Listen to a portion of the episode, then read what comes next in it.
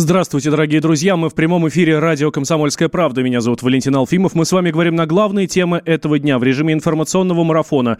Итак, что я вам расскажу в ближайший час. Битва за Украину. Второй тур. Сегодня там выбирают президента и пока впереди Зеленский. На Шри-Ланке прогремели несколько взрывов, сотни погибших и пострадавших. Скандал в силовых ведомствах. ФСБшники задержали ФСБшников. И православные отмечают сегодня вербное воскресенье. Все подробности далее. Итак, Украина сегодня выбирает президента. Это уже второй тур. В бюллетенях всего две фамилии – Зеленский и Порошенко. Причем именно в таком порядке. Оба уже опустили свои бюллетени в урны. Актер проголосовал сам за себя. Он показал заполненную бумагу на телекамеру и рассказал, как э, проходит его день и как проходило его утро. Хорошее было утро. Я не знаю, как у вас настроение. У нас было хорошее. Дети, глазунья, кофе. И для настроения еще э, жена мне включила Эминема. Но вот у Порошенко, видимо, дела не так хороши. Э, не знаем, слушал он Эминема или, может быть, кого-то другого, но э, он пришел на избирательный участок с женой, с детьми, э, с внуком. Малыш даже помог деду опустить в урну бюллетень. Ну, это так положено, не потому что сам дед не смог этого сделать. Ну, а позже действующий президент написал в Твиттере, неважная фамилия того, кто будет избран, очень важна для нас стратегия и то, как нация и государство продолжают продолжают э, двигаться. Я уверен, что Украина победит, написал в Твиттере э, действующий президент э, Петр Порошенко. Российские эксперты восприняли это уже однозначно. Э, э, якобы он признает поражение. Э, кто-то говорят, что, э, некоторые уже иронизируют по поводу по поводу чемоданов, которые должны быть собраны на этот момент. Вот на Украине думают, что Порошенко затронул самую важную проблему этими словами, э, рассказал э, в интервью радио «Комсомольская правда» первый президент Украины Леонид Кравчук. Они хотят новой жизни, нового управления страной, новых людей у власти. То есть они хотят чего-то нового, такого, которое бы изменило их жизнь к лучшему. Вот главная тема. Это первое, чтобы не было войны. Второе, чтобы не было коррупции. И третье, чтобы не было такой жестокой бедности, как есть сегодня. А, самое главное мероприятие, которое было перед итогом, э, перед вторым туром выборов, это, конечно же, дебаты на стадионе Олимпийский, супер-шоу, хотя многие говорят, что это было больше похоже на выездной цирк, но не в этом дело. И после этих дебатов в эфире радио «Комсомольская правда» мы поговорили с а, политиками, э, поговорили с а, политологом, и вот после, после них э, сложилось такое впечатление, что лидерство за актером Зеленским, который стремится в политику. Такое мнение, например, например, высказал э, политик Борис Надеждин. Ну, Зеленский, конечно, я вот ехал и все внимательно смотрел. И вы знаете, это фантастическая совершенно ситуация. Мы как-то привыкли к тому, что, ну, у нас дебаты редко бывают, честно говоря, но все-таки бывают. И мы привыкли к тому, что именно оппозиция атакует действующую власть в терминах, да вы все ничего не можете, и личные наезды и так далее. Это совершенно фантастическая ситуация. Было наоборот. То есть Зеленский держался совершенно уверенно, спокойно, то есть там что-то говорил. А Порошенко говорил, а где ваша декларация о доходах? Я тут же вспомнил, что это любимая как раз Навального по отношению здесь. То есть все наоборот. А это связано с тем, что все понимают, что победит Зеленский, и Порошенко, по сути дела, ну, нечем крыть, как бы, и он э, прибегает к такой обычной для оппозиции истории под названием «Вы плохие, вы нехорошие, что-то утаили, там ничего не можете» и так далее, и так далее. Э, политик Борис Надеждин в эфире радио «Комсомольская правда». Ну а что же говорят цифры? Они пока неофициальные. РИА Новости сообщает данные экзит-полов. У Зеленского 71,8% голосов. У Порошенко 28,2%. 28% 2,2%. Это первый опрос компании NIMG. Данные на полдень по Москве. Часом ранее было немного по-другому. 75,8% было за Зеленского. Но это данные э, главреда радио «Эхо Москвы» Алексея Венедиктова. Его источников мы не знаем. Ну, если верить и тому, и тому, то стало меньше спустя час. У Зеленского стало меньше спустя час. Отметь, что пока это сильно предварительные, сильно неофициальные данные, но мы помним по первому туру, что э, эти данные могут быть очень даже реалистичными. О причинах такой популярности Владимира Зеленского, актера и шоумена, мнение украинского эксперта Анатолий Шарий. Реплика. Украинский блогер Анатолий Шарий о причинах популярности кандидата в президенты Владимира Зеленского. У него э, процент поддержки зашкаливает, и не надо говорить, что многие говорят, что это от ненависти к Порошенко. Да, ненависть Порошенко дала огромное количество голосов Зеленскому. Просто вот они даже не понимают, эти все пропагандисты, что сейчас мы смотрим на пропаганду, оголтелую пропаганду, нездоровую, ненормальную пропаганду, наркоман там, э, с утра до вечера. Вот я сейчас мог бы поспорить, знаете, на тысячу евро. Если я сейчас подойду, включу канал прямой, канал Порошенко, то там будет о Зеленском. Это сто процентов. То есть они о другом не говорят вообще, с утра до ночи. Но это все вызывает отвращение, и действует это наоборот. Но они просто настолько тупые, что они не могут этого осознать. В свое время такая ситуация была с Януковичем в 2004 году, когда я открывал любую газету, а на меня оттуда смотрел Янукович улыбающийся. И вот это вот и она настолько достала людей, что вызвала обратный эффект, эта оголтелая пропаганда. Сейчас аналогичная пропаганда, даже жестче, раз в 10, идет касательно Порошенко. Какой он спаситель нации и какой Зеленский плохой. И люди на это смотрят и думают, ну хорошо, я приду на избирательный участок, я тебе передам привет. И передадут привет, я думаю, такой, что просто это будет разгром. И, но при этом, знаете, как бы, вот с чего я начал, что, типа, вот много голосов дала ненависть к Порошенко. Но при этом хочется чего-то нового людям однозначно. И поэтому не просто против Порошенко они голосуют, голосуют за Зеленского. Они реально хотят нового. Они прекрасно понимают, что Зеленский там не бог весь какой там политик и еще что. Но они знают, что будет новая команда и это что-то другое. То есть туда же может быть курс тот же самый на Евросоюз, может быть еще что, что угодно, но, но, блин, что-то другое. Надоело это, то, что есть. Пять лет этого идиотизма. Надоело. Реплика. Ну, прямо сейчас с нами в эфире эксперт-политолог Александр Асафов. Александр Николаевич, здравствуйте. Здравствуйте. А неужели э, действительно надеются так сильно на Зеленского? Он же политик никакой. Ну, вы знаете, я думаю, что тут нет э, какого-то рационального осознания смены команды, смены власти. Во-первых, команды еще нет, но действительно это все больше э, такое невротизированное шоу, и люди хотят изменений, и, как всегда, в человеческой психологии есть такой феномен изменений немедленно и очень резких. Поэтому, конечно, в надежде изменить всю свою жизнь, э, она достаточно в негативных тонах сейчас происходит, учитывая экономику, учитывая войну, учитывая международные обстоятельства. И вот хочется эту жизнь, конечно, поменять одним э, щелчком переключателя. И есть э, мнение, что этот переключатель как раз в избирательном бюллетене. Поэтому, конечно, можно объяснить такое воодушевление за Зеленского, э, именно желанием перемен, но не они не, не имеют рациональный характер. Я, когда в 2014 году был на Майдане, я много общался с людьми и спрашивал, что же они хотят. И они хотели абсолютно парадоксальных вещей. Зарплата в 5000 евро буквально через месяц после ухода Януковича, он должен был уйти, и вот только он мешал зарплате в 5000 евро. Новых каких-то инвестиций, технологий, ну, абсолютно вещей фантастических, но они были на 100% уверены, что это наступит. Им идеологи Майдана эту идею тогда продали, что называется. И я думаю, что если та самая команда Зеленского, ну, а точнее те э, пиарщики, которые работают, и технологи в его штабе, подобные вещи, да, так, так или иначе транслируют, то люди верят вот в это. Они верят в хорошее для себя лично, поскольку при Порошенко за пять лет ничего хорошего они не видели, ну, за, там, за редким исключением очень богатых людей, имеющих доступ к коррупционным схемам. Поэтому, конечно, они опять хотят. Они опять дети, они политические подростки.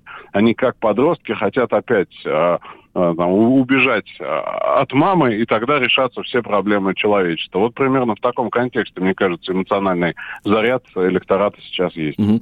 Ну что ж, мы будем следить. Александр Николаевич, спасибо вам большое. Александр Асафов, политолог, был с нами на прямой связи. А, я отмечу, что мы сегодня в течение всего дня следим за выборами на Украине, за вторым туром выборов на Украине. А, как только выборы закончатся, с 8 вечера по московскому времени, как закроются там все избиратели избирательные участки.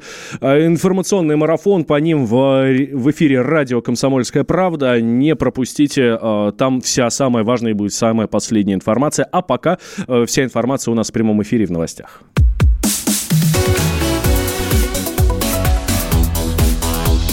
Темы дня. Ведущие на радио «Комсомольская правда» сдержанные и невозмутимые. Но из любого правила есть исключение. Дай по морде мне. Встань и дай. Хочешь стекло хочешь? такое? Давай. Он не говно в нахожусь. эфир кидаешь? Я- Ты несешь какую-то хрень. Мы расстреляем его из водяных пистолетов мочой. Самый горячий парень радиостанции в прямом эфире. Исключение из правил с Максимом Шевченко. Слушайте по вторникам с 8 вечера по московскому времени.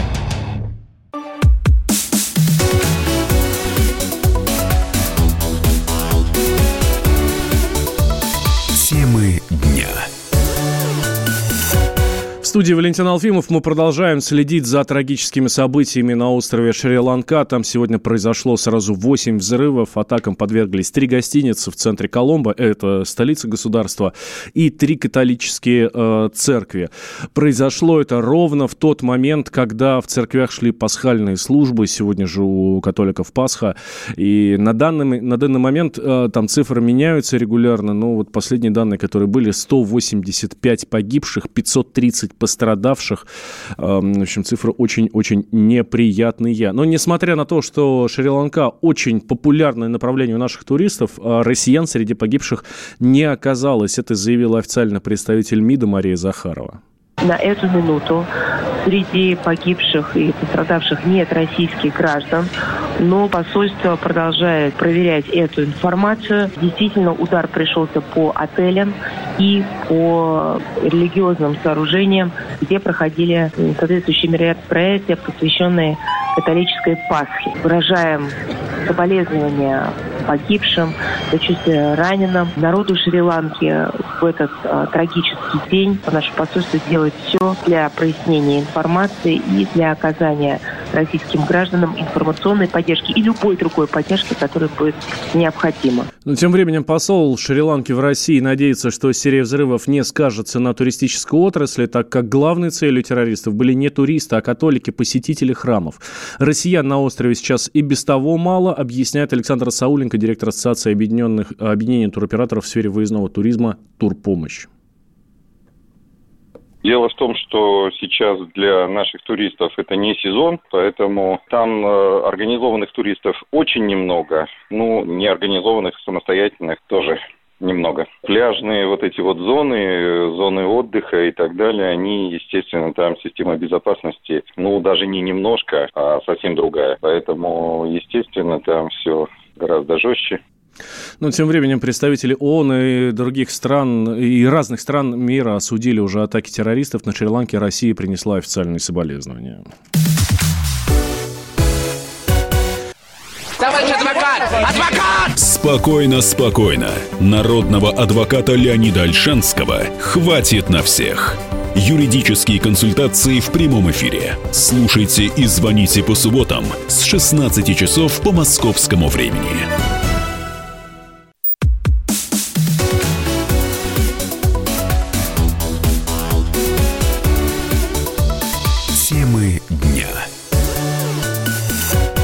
Вы слушаете радио «Комсомольская правда» в студии Валентин Алфимов. Мы продолжаем с вами говорить на главные темы этого дня. Православные христиане отмечают сегодня вербное воскресенье. Патриарх Кирилл совершит божественную литургию в храме Христа Спасителя, а во многих других церквях страны уже ночью прошли торжественные службы.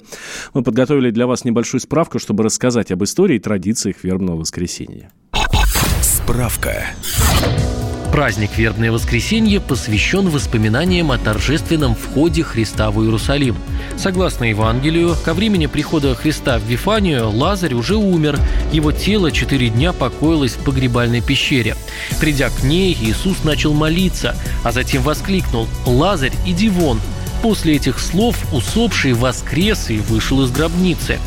На следующий день Христос въехал в городские ворота Иерусалима верхом на осле. Народ приветствовал Иисуса, а дорогу перед ним застилали одеждой и пальмовыми ветвями, которыми на Востоке чествовали победителей и брали с собой в паломничество по святым местам. С тех пор пальмовые ветви используются как атрибут праздничных богослужений у восточных христиан и католиков. В России и некоторых других странах их заменили букеты из веточек вербы. Затем Христос направился в Иерусалимский храм, где велась подготовка к пасхальным жертвоприношениям. Он выгнал оттуда торговцев и начал исцелять всех больных и немощных, которые приходили к храму. Этот праздник открывает последний этап подготовки к встрече Пасхи, которая в этом году приходится на 28 апреля, а вот у католиков Светлое Христово воскресенье уже сегодня по всему миру, в том числе и в России, проходят праздничные службы. Минтранс предложил разделить водителей на любителей и профессионалов. Министерство доработало поправки к закону о безопасности дорожного движения. Начались публичные слушания, публичные обсуждения. Они продлятся до 6 мая. Дело в том, что сейчас обучение в автошколе считается образовательным процессом, потому что все, кто получил права, получают и профессию – водитель. Эту категорию граждан хотят обозначить как любителей. Для них учеба на водительских курсах будет упрощена, и платить за это надо будет меньше. А вот для того, чтобы перевозить грузы или пассажиров, водитель водителям должны будут пройти курсы повышения квалификации. Там обучат вождению во внештатных ситуациях и обеспечению безопасности. По оценке Минтранса, стоить это все будет от 2700 рублей до 12 тысяч. По окончанию курсов учащиеся получат свидетельство о профессии водитель. Его планируют выдавать сроком на 5 лет. Без этого документа человек не сможет устроиться в компании, которая занимается перевозками, говорит координатор общества «Синие ведерки» Петр Шкуматов.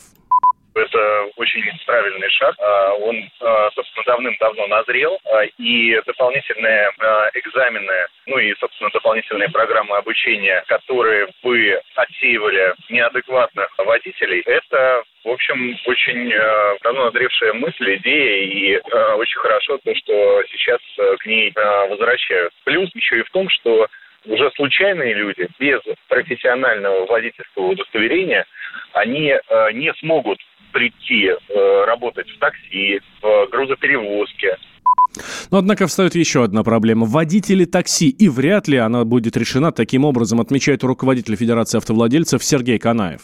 Для того, чтобы там, работать в такси, э, в России есть смысл как бы, определить некие курсы или некие сдачи экзаменов по работе по найму, так же, как сделано это, допустим, в той же Германии, когда вы работаете по найму, у вас должны быть определенные э, экзамены сданы. Если это сделано для этого, ну нормально, но вылечит ли это э, ситуацию в целом, уберет ли всех неадекватных водителей, большой вопрос, потому что мне кажется, что здесь, э, ну, скажем так, большее значение имеет не вопрос, умеют они управлять автомобилем или нет, а вопрос психологической управляемости. По мнению Сергея Канаева, этим вопросом должен заняться также Минздрав. Ну и давайте вернемся к главной теме дня сегодняшнего. Второй тур выборов на Украине.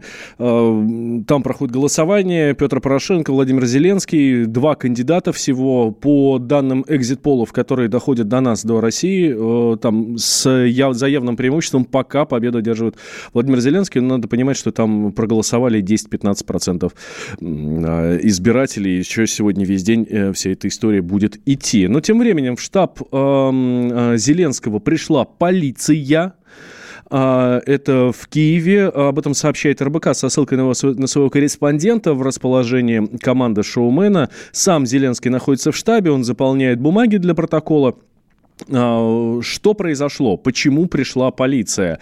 А, мы говорили вам сегодня, что оба кандидата уже проголосовали, и во время голосования Владимир Зеленский показал свой бюллетень. И в этом бюллетене видно, что он проголосовал сам за себя. Имеет право, но не имеет права показывать а, свой бюллетень. Это часть первая седьмого закона, часть первая статьи 7 закона о выборах президента Украины. Он запрещает фотографироваться и фотографирование, видеофиксацию в любой э, способ результатов э, волеизъявления избирателей э, в кабине для тайного голосования. И закон запрещает демонстрацию избирателям результатов волеизъявления в помещении для голосования, потому что это является нарушением тайны голосования. Как заявили в полиции, мы это в СМИ увидели, все это, значит, поэтому мы и пришли разбираться. Все это будет юридически, будет дана юридически правовая оценка, будет составлена, будет составлена составлен протокол. Дальше будем разбираться.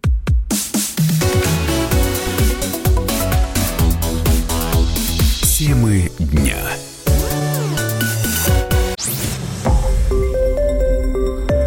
Радио «Комсомольская правда». Более сотни городов вещания и многомиллионная аудитория. Хабаровск 88 и 3 FM. Челябинск 95 и 3 FM. Барнаул 106 и 8 FM. Эм. Москва 97 и 2 FM. Эм. Слушаем всей страной.